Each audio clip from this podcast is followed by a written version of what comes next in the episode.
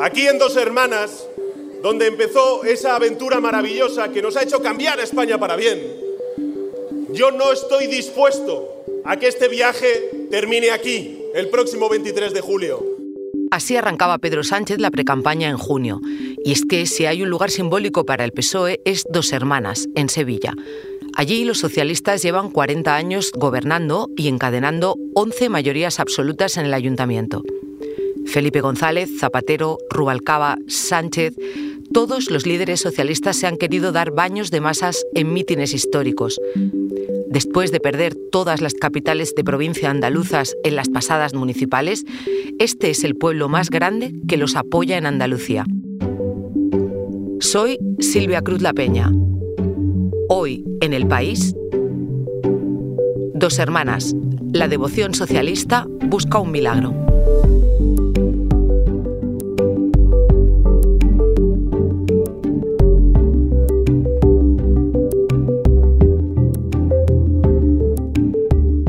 Esta historia la traen mis compañeros Ana Fuentes y Dani Sousa.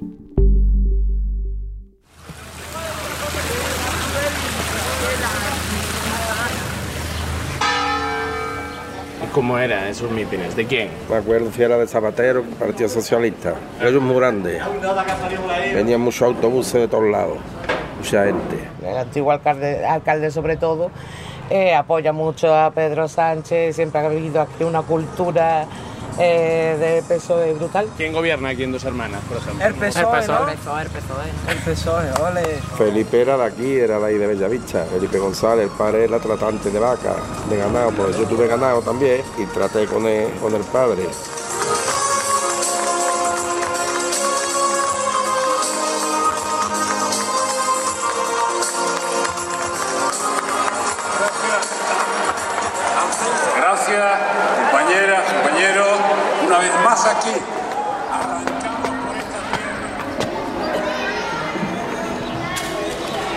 No pensé que me iba a encontrar este sitio lleno de críos, ¿eh? Hay eh, niños haciendo gimnasia rítmica, un campamento de verano, pero esto para llenarlo, más o menos, en la grada, ¿cuánta gente hay que meter? Bueno, el, el dato que siempre han dado mm, para los grandes mítines que se celebran, que se celebran aquí en el Palacio, se celebraba, mejor dicho, en el Palacio de Deportes, siempre hablaban más de 20.000 personas. Yo creo que a veces se han pasado con el número, ¿no? Pero sí, mucha gente. Yo creo que la cifra hay que darla por buena. Lourdes Lucio es mi compañera del país en Andalucía, ¿cómo estás? ¿Qué tal, Ana? Encantada de estar contigo. Nos hemos venido al velódromo de Dos Hermanas, a 12 kilómetros de Sevilla. Aquí fue el sitio en el que Pedro Sánchez inició su vuelta a la arena política después de haber sido derrotado como secretario general del PSOE. Aquí se convirtió en el candidato de la militancia, eh, inició la campaña de 2019 y también fue este el sitio el elegido para empezar el tour por España. En esta campaña hay también un poco de ese espíritu de remontada. Yo creo que sí, yo creo que cuando Pedro Sánchez elige dos hermanas para, para el pistoletazo de salida de la campaña electoral, lo hace por motivos sentimentales y emotivos. Dos hermanas, digamos, es la patria chica de los socialistas andaluces, porque en el sitio donde estamos, en el velódromo, se han celebrado unos mítines espectaculares del, Partido Socialista. Ahora quiero que me cuentes eh, de esos mítines, pero por ir enmarcando, esta entonces es una apuesta segura para el PSOE y más desde que perdieron Sevilla, que Dos Hermanas es la ciudad más grande de Andalucía en la que están gobernando ahora los socialistas, ¿no? Exactamente. En Andalucía ha habido dos elecciones en menos de un año, las autonómicas del 2022 y las municipales ahora últimas del 28 de mayo. Y en las autonómicas, por primera vez en la historia de que hay elecciones democráticas en España, el Partido Popular ganó en dos hermanas, ojo, ganó en dos hermanas por 13 puntos de diferencia eh, respecto al Partido Socialista. Luego las municipales eh, ha votado el alcalde del PSOE y entonces eligen dos hermanas que, porque tienen la infraestructura y porque tienen la gente. Me hablabas antes de mítines históricos. ¿Tú has visto alguno de estos? Yo creo que me he tragado todos los mítines de los mítines del PSOE. Aquí se han celebrado ocho grandes mítines, seis de ellos del, del Partido Socialista. Aquí el mensaje no era tanto los discursos como la exhibición de fuerza. Lo que decía el PSOE andaluz de entonces era vamos a enseñar el músculo. ¿Y el músculo qué era? meter a, más de 20.000 personas aquí. El mensaje fundamental dice, somos muchos y estamos bien, ¿no? Ese era el mensaje. Apabullaban un poco al contrario. El PP aprendió y dijo, oye, ¿esto cómo se hace? Uh, contratando autobuses, metiendo a gente, yo también soy capaz de hacerlo. Y efectivamente Rajoy en el año 2009 dio aquí un meeting, el PP de Andalucía, y lo llenó. Los chuches, va a subir el IVA de los chuches también. Y en 2015 Podemos, que dijo, uy, esto es el velódromo, aquí cabe mucha gente, y también lo llenó. El cambio empieza en Andalucía, sí se puede.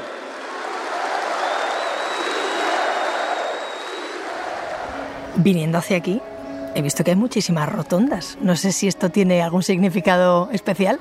Hay uh, un centenar de rotondas en dos hermanas, la rotonda de Melilla, la rotonda de los Robles, la rotonda, o sea, te pierdes un poquito. ¿Por qué hay tanta rotonda? Bueno, lo explicaba Kiko Toscano, que es el alcalde histórico de dos hermanas, 10 elecciones y 10 mayorías absolutas, ni más ni menos. Él explicaba que el semáforo daba órdenes y que las rotondas eran más eran más amables, más cívicas, porque se cedía el paso, ¿no? Yo quiero, Lourdes, que me expliques lo local para poder entender lo nacional. Antes mencionabas a Francisco Toscano, que fue alcalde socialista de aquí, de dos hermanas, hasta hace año y medio. ¿Quién es y qué representa Toscano dentro del PSOE? Toscano es una figura clave en el PSOE de Andalucía, pero nunca ha querido tener mucho protagonismo, aunque lo tiene internamente. Es decir, una persona con mucha influencia. Yo creo que es de los políticos que prefieren la influencia al poder. Toscano es abogado, él empezó a trabajar en el despacho laboralista de Felipe González en la conocida calle Capitán Viguera de Sevilla y Toscano dentro del PSOE es alguien que siempre apostó por la renovación, apostó por los renovadores frente a los guerristas, apostó por José Borrell frente al Munia, apostó por Zapatero frente a José Bono, apostó por Pedro Sánchez frente a Susana Díaz. Te lo preguntaba porque no sé si hay algún tipo de políticas públicas diferentes que se hayan llevado a cabo aquí, porque es el único municipio andaluz que no para de ganar población desde el año 96. Eh, me imagino que habrá habido aciertos, errores también, cosas que se quedan a medias. El, Ayuntamiento de Dos Hermanas ha puesto en marcha mucho suelo a disposición de industrias, de empresas. A lo mejor Dos Hermanas no es una ciudad espectacular, pero es muy, una ciudad muy habitable, muy buena, muy buena para vivir. Y luego hay una operación urbanística que se llaman Entre Núcleos, que estaba prevista unas 20.000 viviendas. Muchas parejas jóvenes de Sevilla que no pueden pagarse una casa en Sevilla, pues se vienen a dos hermanas, porque además es una ciudad muy bien comunicada con la capital. Has mencionado el barrio de Entre Núcleos, eh, porque Dos Hermanas fue además uno de los lugares del boom inmobiliario de Andalucía, pero la burbuja del ladrillo pinchó y hoy lo que quedan son promociones a medio construir y un bulevar que se llama justamente Boulevard Felipe González. A entender cómo está aquello hoy y de dónde viene fue mi compañero Dani Sousa con el sociólogo nazareno Carlos Gil.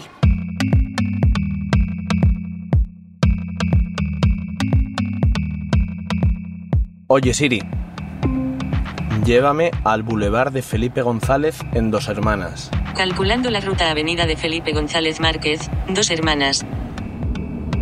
Cuéntame tú, Carlos, un poco dónde estamos. Pues estamos en la zona de Entrenúcleo, que está entre, entre el núcleo poblacional de Dos Hermanas y de Montequinto. Es un lugar bastante peculiar en España, porque digamos que es el, el plan de, de construcción en una única fase más grande de España ahora mismo, de los más grandes. Y con, si no recuerdo mal, era un 47% de VPO, de vivienda de protección oficial. Mira, aquí os dejo un mapa, se lo podéis quedar para que veáis la extensión de, de esto. Esto el mapa es todo, todo de entre núcleos. Sí. Ya lo apoyamos ahí si queréis. Estamos ahora en el Boulevard de Felipe González, que es un poco la gran avenida del barrio, ¿no? Sí, digamos que aquí es donde se instalaron las primeras construcciones de todo entre núcleo. Uno de los ejemplos paradigmáticos de cómo de esas obras faraónicas fantasmas, tanto públicas como privadas, que se quedaron en la, la estacada ¿no? después de, de, la crisis. Hombre, alguna grúa se ve por allí por el fondo, pero de momento lo que se ven son muchos solares vacíos. Esto está en, plena, está en pleno rendimiento y está a toda marcha.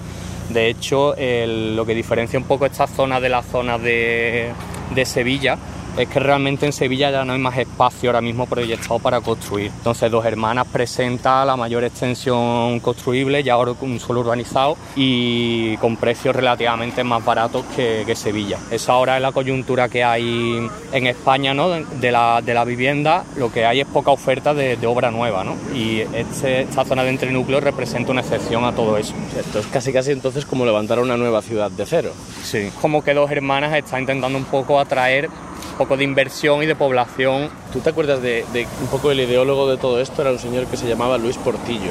¿Quién es este señor? Bueno, Portillo, la inmobiliaria y la promotora de, Portillo fue la que Colonial en su momento fue la que se encargó de, de, todos los suelos y de la venta y de gestión de los suelos. Digamos que también el Portillo cayó con la crisis en 2008 su, inmobiliaria cayó con, deudas y tuvo una situación financiera muy complicada. Entonces, Portillo es un ejemplo de ese sueño americano, ¿no? De una persona que venía de un origen relativamente humilde y es un ejemplo de, esa burbuja colosal de inmobiliaria de, de España, ¿no?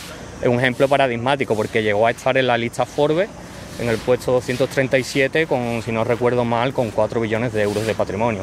Jets privados, barcos, propiedades en muchos países. Entonces, un poco el ejemplo de esa megalomanía de, la España de antes de, de la crisis de 2008. Pero por otra parte también es verdad que es una zona residencial, que es muy cómoda, que va a tener muchos servicios, aunque ahora mismo se vea un poco desolada y que no haya mucho que hacer. ¿Tú dirías que jamás se puede convertir en un pelotazo para nadie? Bueno, claro, siempre está ahí ese fantasma de que pueda repetirse una burbuja, no del calibre que tuvimos en 2008, pero que podamos, España y en concreto eh, Dos Hermanas o Sevilla muy dependiente de la construcción. Dos Hermanas es una economía, ha estado muchos años en los rankings de los municipios más pobres, con más de 40.000 habitantes en el top 10. Entonces, si ponemos todos los huevos en ese cesto, como pasó en la crisis de 2008, pues está el riesgo de que esto nos explote en la cara otra vez, ¿no? te lo decía porque eh, estamos aquí hoy un poco como dos hermanas, un poco el símbolo del PSOE, muy simbólico para, para, ellos. El discurso de la izquierda siempre ha sido el no entender la ciudad como un negocio.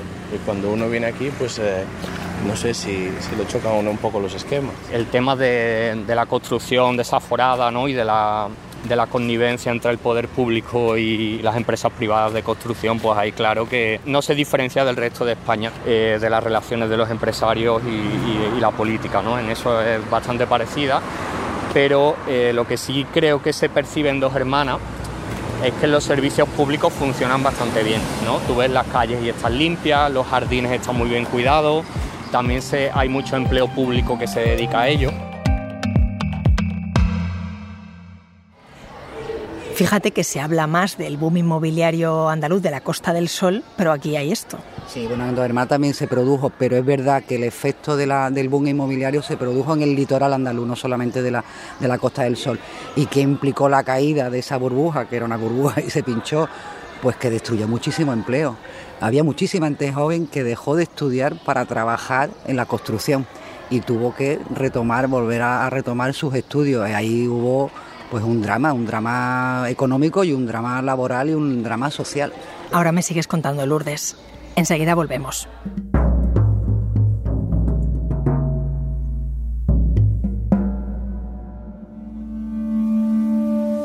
Porque escuchas hoy en el país y siempre tienes ganas de más, recuerda que los sábados y los domingos tienes nuevos episodios gracias a la colaboración de Podimo y El País Audio.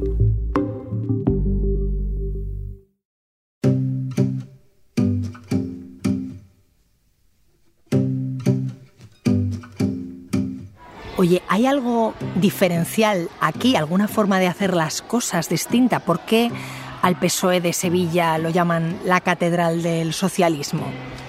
Por su peso electoral y su estructura. Es un partido que es una máquina, es una máquina de ganar elecciones, cada vez va un poquito, ahora mismo está un poquito gripailla, ¿no?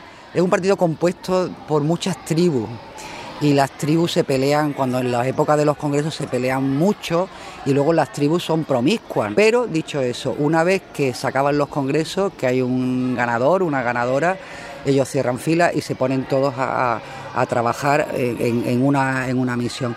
luego, desde otras agrupaciones de Andalucía eh, se les acusa de ser muy pasteleros. Eso es el pasteleo sevillano.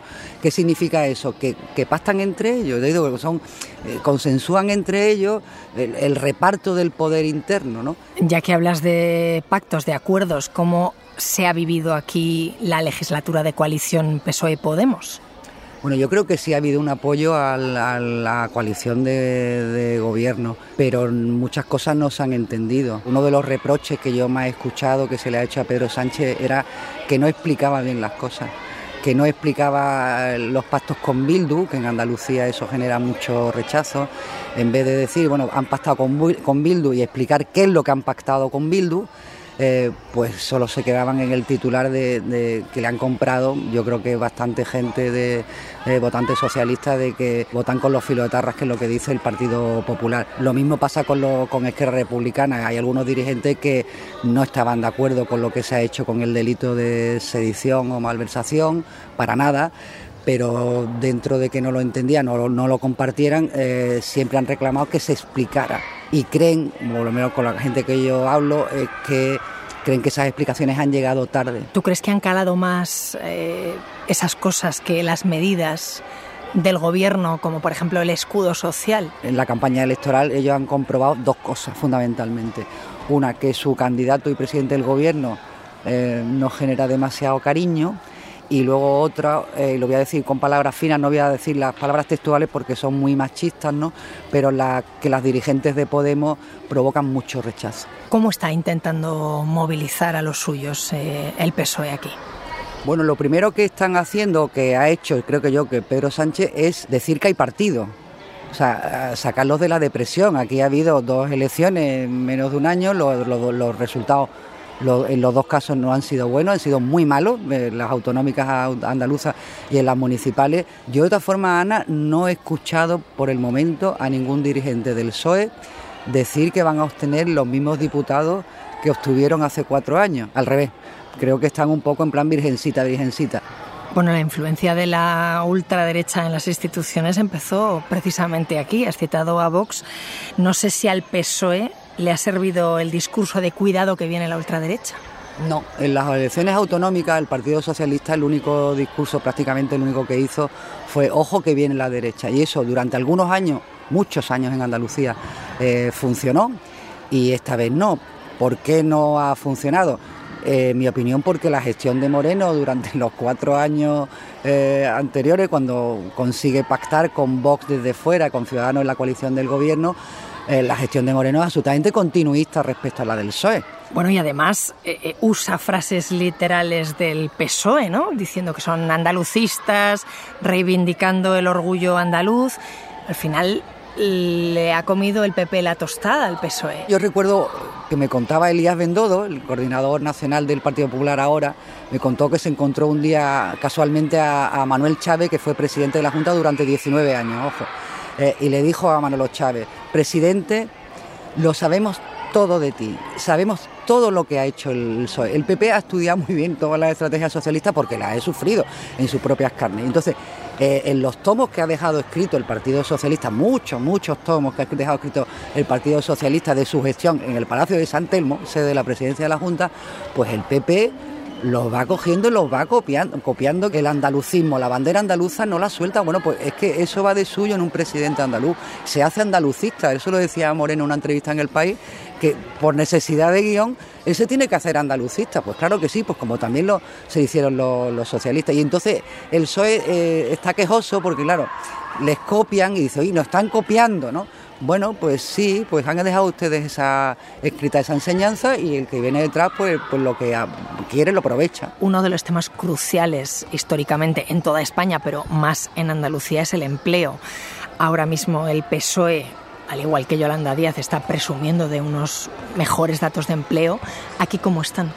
Bueno, aquí el presidente de la Junta presume también de datos de empleo, curiosamente. Los últimos datos que hemos conocido, Andalucía ha bajado de los 700.000 eh, parados. Entonces es verdad que hay mucha movilidad y que los datos del paro ahora están en el 18, algo por ciento y son 5 puntos más que la media nacional. Eso es un, parámetro que se repite siempre en Andalucía. El paro aquí es siempre 5 puntos, y, pero ha llegado a ser hasta 12 puntos eh, mayor que la, que la media nacional. ¿no?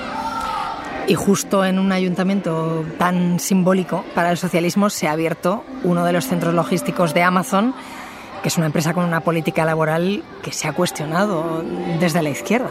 Sí, pero claro, cuando Amazon elige, ¿por qué Amazon elige dos hermanas? Por su ubicación geográfica. Está a pie de la autopista Sevilla-Cádiz, está conectada con el puerto de Algeciras y Cádiz, está conectada con el AVE, con el aeropuerto de Sevilla, está muy bien conectada y da 1.500 empleos en, dos hermanas. Hay mucha teoría de, de la explotación, efectivamente, todo eso, y seguramente los trabajadores cuando protestan tienen toda la razón, pero no, aquí no ha habido una aquí no ha habido manifestaciones en contra de la apertura de Amazon en dos hermanas, para nada pues sí que estuvieron en huelga los trabajadores hasta hace muy poco para protestar por, por sus condiciones laborales y se lo contaron a Dani Sousa. ¿Dónde estamos, Carlos? Bueno, ahora mismo estamos en la nave de SVQ1, donde se hacen, se preparan los pedidos, donde habrá unos 1.500 trabajadores. Como veis, esto es casi una ciudad. Soy César, soy, pertenezco al comité de empresa de aquí de SVQ1. Yo soy Luis Miguel, soy trabajador de Amazon y soy presidente del comité de empresa de, de Amazon. Yo soy Amelia González, trabajadora de Amazon SVQ1 Así es, los trabajadores de Amazon en la plataforma logística de dos hermanas que se han concentrado desde las 10 de la mañana a las puertas de la empresa en la jornada de huelga convocada desde anoche para denunciar sus condiciones laborales. Por Siempre hay un detonante muy claro. Alguien que dice hasta aquí. Es que hubo muchos detonantes, tanto el, horario como te ha explicado el compañero, como las conciliaciones que siempre te la deniegan. Es más, ha dicho aquí en Recursos Humanos que le dejen al niño al vecino. O sea, una cosa disparata. Y otro detonante muy, muy fuerte es el tema del médico, ¿vale? El tema de las bajas laborales que no existen. Y ya el detonante que ella dijo, dijimos hasta aquí, fue un compañero que se rompió la muñeca aquí dentro, después de cuántas horas de trabajo, cinco o seis horas, y le dijeron que, que se lo traía de casa, estando produciendo, o sea, porque estaban paquetando. Nosotros llevamos en, este tipo de, de tesitura principalmente por la salud. Eran unos puntos detonantes eh, que es un poco la huelga, la salud. En Barcelona, en Madrid llevan más años, entonces tú al final consigues todo a base de la lucha, porque al final ellos se basan en temas regional. Porque vosotros partís de una situación peor que la gente que está en Barcelona o en Madrid. Y Murcia, pues ha partido de una situación peor. Pero es que yo creo que eso es una cosa evidente, que es que no tenemos que llegar a este tipo de, situaciones. Como siempre he dicho, estamos en Wisconsin, aquí estamos en España y aquí ellos vienen con una doctrina laboral que no aquí no comulga, porque americana, y entonces tienen que ir asentándose con las leyes que hay aquí. Esto no lleva tanto tiempo abierto, tres años abierto. No sé si os habéis desencantado muy rápido o sabíais dónde os estabais metiendo. Bueno, Amazon tiene un marketing bueno. Tú lo ves en la tele y dices, es un trabajo de toda la vida, que eh, te tratan muy bien. y después llegas aquí el primer día, te forman una fiesta. ¿Sabes? No un, día típico de trabajo de que tú entras en otro lado y te pones a trabajar. No, aquí hicieron una fiesta, todo muy bonito, todo muy empezamos poco a poco. Entonces, quiera que no, yo creo que todo lo que entramos desde septiembre de 2020 Mm, cómo nos engatusó esa manera de trabajo. Ahora, cuando llevas el día a día, cuando ya te empieza a doler la rodilla, te empieza a doler la espalda, siempre en el mismo puesto, pues entonces ya no es igual que te den un donut o una lata de Coca-Cola en el descanso a que te lo den al principio, que al principio dices tú, mira que es que me han dado una lata de Coca-Cola, uy, qué bien. ¿Sabes? Porque en Pepito, logística Pepito no te lo dan. De todas maneras, lo que pasa es que aquí no se coge grandes pesos ni nada. Aquí lo que son movimientos repetitivos durante mucho tiempo en una estación donde te, destroza psicológicamente, te destroza, pues no tienes, entras allí y vas, tienes que llevar un ritmo alto, fuerte y, venga haciendo, siempre haciendo los mismos movimientos. Es un centro robotizado igual que el de Murcia. El mismo, Son los dos el mismo centro. Y lo que significa es que al final estás trabajando al ritmo de los robots. Cuando tengan un robot que empaquete, pues ya no estaré yo. así, así va.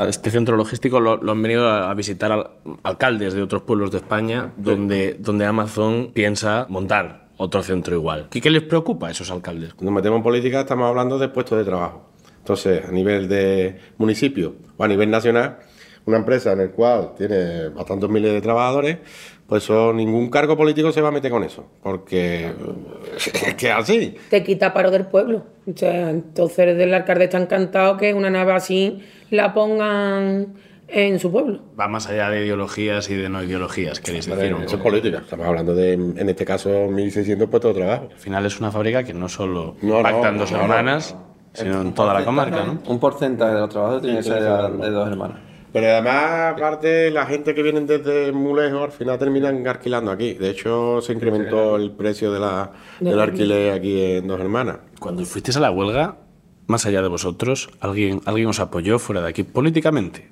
En el sentido de, al final estamos en un ayuntamiento de, que gobierna el PSOE y a nosotros nos llamaba la atención un poco también esa contradicción que se genera entre Amazon, otras compañías, Uber, Globo, de esta nueva economía. No hubo, no hubo, no hubo nada, a nivel político no hubo de ningún partido.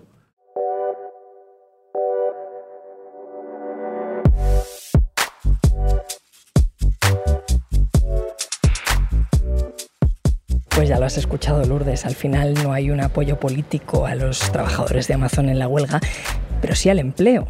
Ese es el día a día de la política en la práctica. Luego está lo teórico. Y ahí quiero que me expliques eh, que hace unos días la vieja Guardia Socialista firmó un manifiesto contra los ataques al sanchismo y al mismo tiempo el expresidente Felipe González dice que debería gobernar la lista más votada. Me pierdo aquí.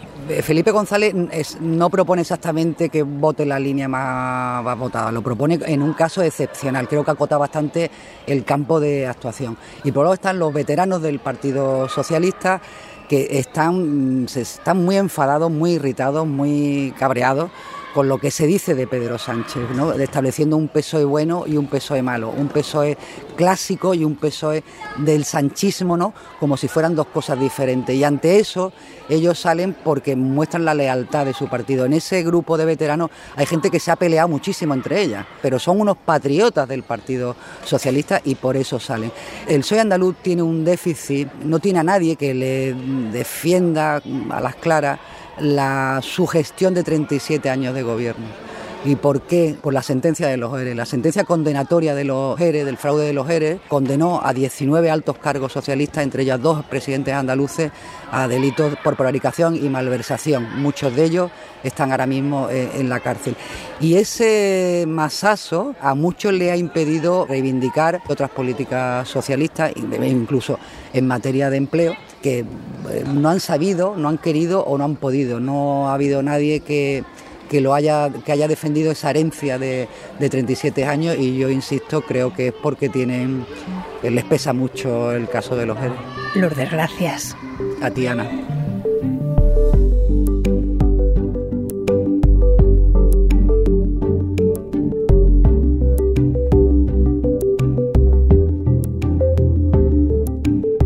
Este episodio lo han realizado Ana Fuentes y Dani Sousa.